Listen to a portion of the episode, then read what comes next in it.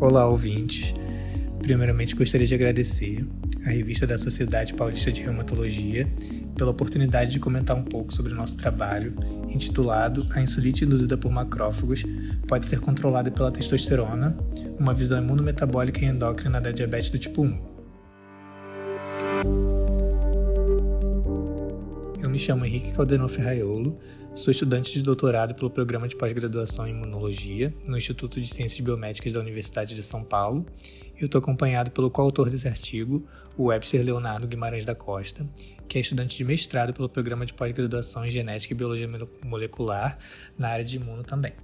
Nós dois somos orientandos do professor Pedro Vieira e a gente desenvolve nossas pesquisas aqui no Laboratório de Imunometabolismo, localizado no Instituto de Biologia da Universidade Estadual de Campinas. O foco do laboratório é principalmente o estudo de participação de macrófagos em doenças inflamatórias. Na primeira parte, nós buscamos revisar o que a literatura nos traz sobre diabetes do tipo 1 e já está bem claro que se trata de uma doença autoimune caracterizada pela destruição das células beta-pancreáticas produtoras de insulina. Isso pode ser mediado por diversos fatores, como genéticos, ambientais e até mesmo infecciosos no pâncreas. Com isso, o indivíduo apresenta um quadro de hiperglicemia devido à insuficiência na produção desse hormônio. Esse indivíduo diabético tipo 1, ele é insulino dependente, ou seja, ele precisa de administrações diárias da dose de insulina para regular sua glicemia. E essas injeções são muito incômodas, mas é a, a atual terapia mais utilizada para esse quadro. Por isso, é importante que haja estudos que visem promover terapias alternativas para essa patologia que possam melhorar a qualidade de vida desses indivíduos. Também já é bem descrito que a hipersensibilidade do tipo 4, com participação de células T no desenvolvimento dessa doença.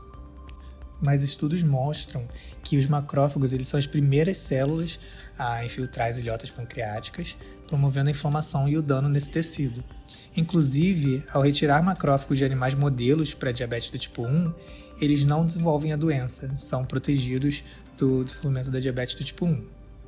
Então, dada a importância dos macrófagos no contexto dessa doença, toda e qualquer pesquisa que vise explorar melhor como os macrófagos são modulados são válidos para o desfecho clínico e potenciais terapias para esse quadro.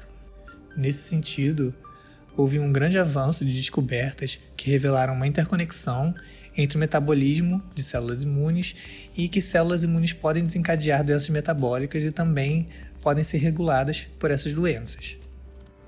Sim, e na segunda parte da nossa revisão, é, nós buscamos falar um pouquinho mais sobre o metabolismo dos macrófagos em si.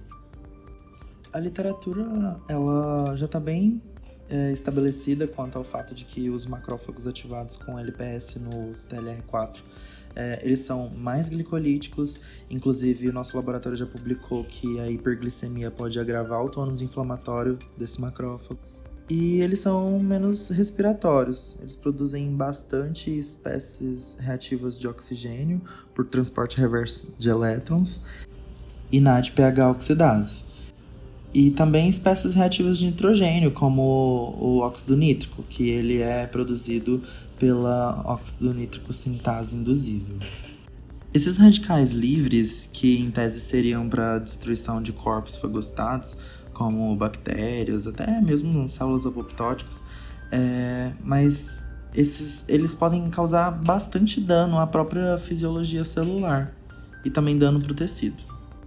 Já se sabe que a inibição da síntese de NO pelos macrófagos infiltrados é capaz de reduzir drasticamente a progressão da diabetes tipo 1 Daí vem a relevância de se estudar como modular essa produção de NO, mediada por uma reprogramação metabólica, que aqui entraria, no caso, no metabolismo de um aminoácido chamado arginina.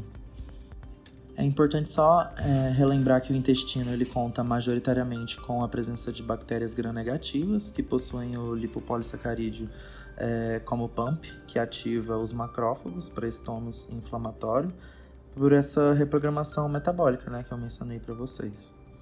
E estudos recentes demonstraram que macrófagos intestinais ativados dessa maneira podem ter participação na patogênese da diabetes do tipo 1.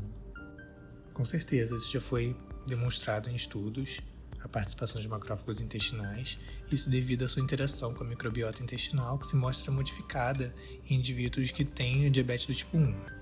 E diferentes interações entre os macrófagos intestinais com a microbiota podem então favorecer ou prejudicar o prognóstico.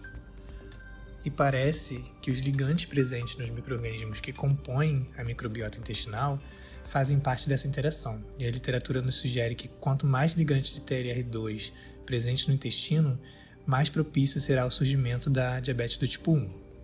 Então, o balanço ideal entre ligantes de TLR2 e 4 no intestino parece ser o que regula a polarização dos macrófagos que levam ao surgimento desse quadro, e de algum modo se sabe que isso está relacionado à produção de testosterona. Tendo em vista que a progressão da diabetes do tipo 1 ela pode ser prevenida em alguns modelos através da suplementação da microbiota em camundongos, que resultou em um aumento dos níveis séricos de testosterona. E esse efeito foi associado à testosterona porque, mesmo com a suplementação de microbiota, se esse hormônio ele for retirado quimicamente, o efeito protetor da microbiota que foi suplementada, ele se perde e a diabetes do tipo 1 volta à progressão. Sim, e, muitas doenças autoimunes elas tendem a ocorrer mais comumente em mulheres, né? Mas a diabetes do tipo 1 não parece ser uma delas em humanos, não. E aí eles observaram, né, a prevalência de diabetes do tipo 1 em camundongos é, do sexo feminino e com, com experimentos de transferência de microbioma intestinal de um macho para uma fêmea, eles viram que foi suficiente para impedir o desenvolvimento dessa doença. Eles dosaram os níveis de testosterona nessas fêmeas, né, murinas, e eles viram é, elevadas é, concentrações de testosterona, então não tem o, que se discutir, realmente. Foi um papel da testosterona. E, e tem estudos, inclusive, que falam que a testosterona tem um papel anti-inflamatório em macrófagos, em células T. Ela ajuda a modular a produção de anticorpos e até mesmo a tolerância aos antígenos.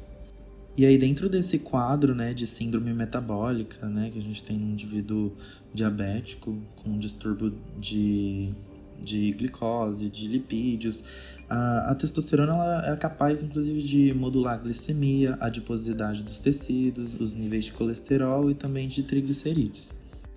Então, é por isso que nós, é, Henrique, eu, professor Pedro, nós é, tentamos então correlacionar essa questão aí do metabolismo de testosterona, esse efeito imunomodulador dele, dela nas células imunes, especialmente nos macrófagos, né, que nós estudamos bastante aqui no nosso laboratório, e isso seria interessante para descobrir mecanismos, né, vai, vai que a testosterona faz alguma uh, modulação imunometabólica no macrófago, isso pode ser um checkpoint importante para a gente modular a diabetes, né? E criar novas terapias e, quem sabe, até mesmo cura.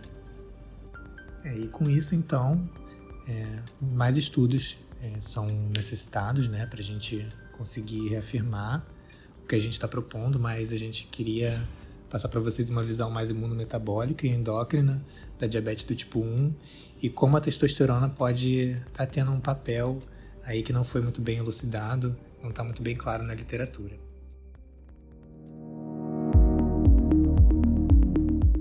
E gostaria de agradecer mais uma vez a oportunidade e a gente está aí disponível para tirar dúvida, bater papo, esclarecer as coisas é, através do e-mail do autor correspondente. Muito obrigado.